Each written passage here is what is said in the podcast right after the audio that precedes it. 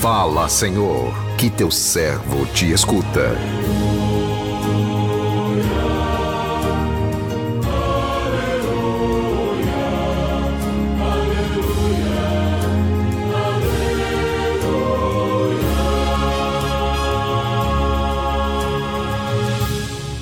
O Senhor esteja convosco, Ele está no meio de nós. Proclamação do Evangelho de Jesus Cristo, segundo Mateus. Glória a vós, Senhor.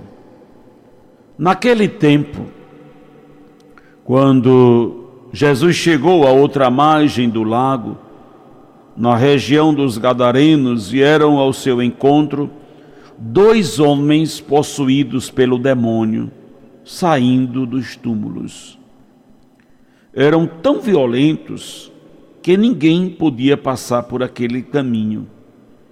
Então eles gritaram: O que tens a ver conosco, filho de Deus? Tu vieste aqui para nos atormentar antes do tempo?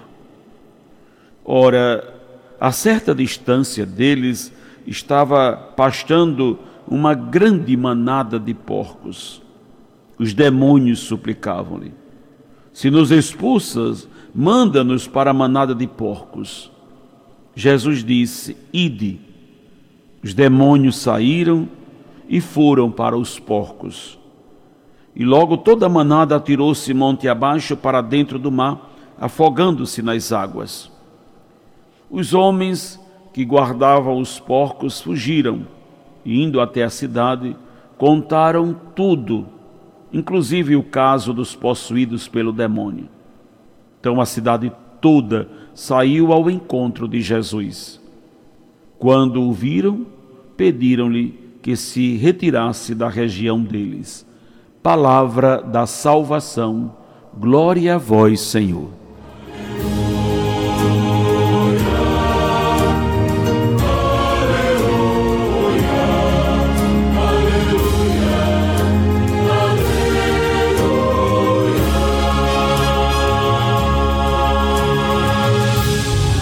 Meu irmão, minha irmã, o mal não sobrepõe o bem.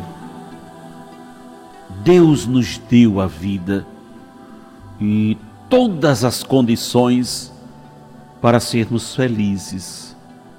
Porém, Ele respeita a nossa liberdade, nos deixa livres para fazermos as nossas escolhas. Somos nós que tecemos a nossa vida.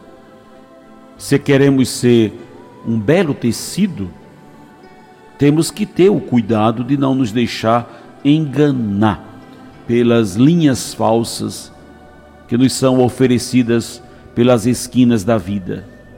São essas linhas falsas que podem comprometer a beleza e a resistência do nosso tecido. O evangelho que a liturgia de hoje coloca diante de nós vem nos falar de um Deus comprometido com a vida em toda a sua dimensão. Um Deus libertador, que se revelou plenamente na pessoa de Jesus. O texto nos diz que dois homens, possuídos pelo demônio, vão ao encontro de Jesus para atacá-lo.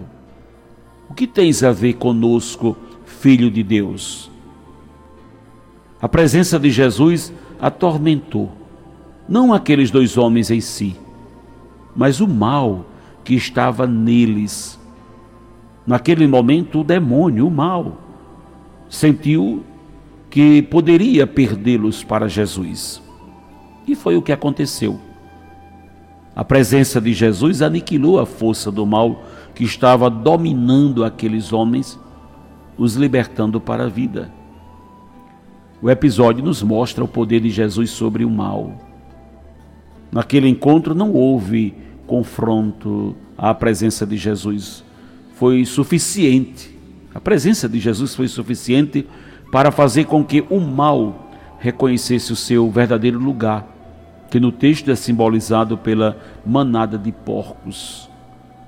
Aqueles dois homens possuídos pelo demônio simboliza todas as pessoas que estão sendo escravizadas pela força, pelas forças do mal, que os impede de falar, de agir como sujeitos de sua própria história. Aí que entra, aí é que entra a nossa responsabilidade cristã, nos tornar caminho de libertação para estes, levando-os ao encontro com Jesus. As estruturas do mal conhecem quem é mais forte do que elas. Quem tem poder de destruí-las, por isso fazem de tudo para eliminá-las. Mas não conseguem, pois o mal não encontra brecha no coração de quem vive integralmente em sintonia com Deus. Não podemos negar a existência e a força do mal. O mal existe e está sempre a nos rondar, mas ele só ganha força em nós quando nos distanciamos de Deus. O mal não sobrepõe o bem.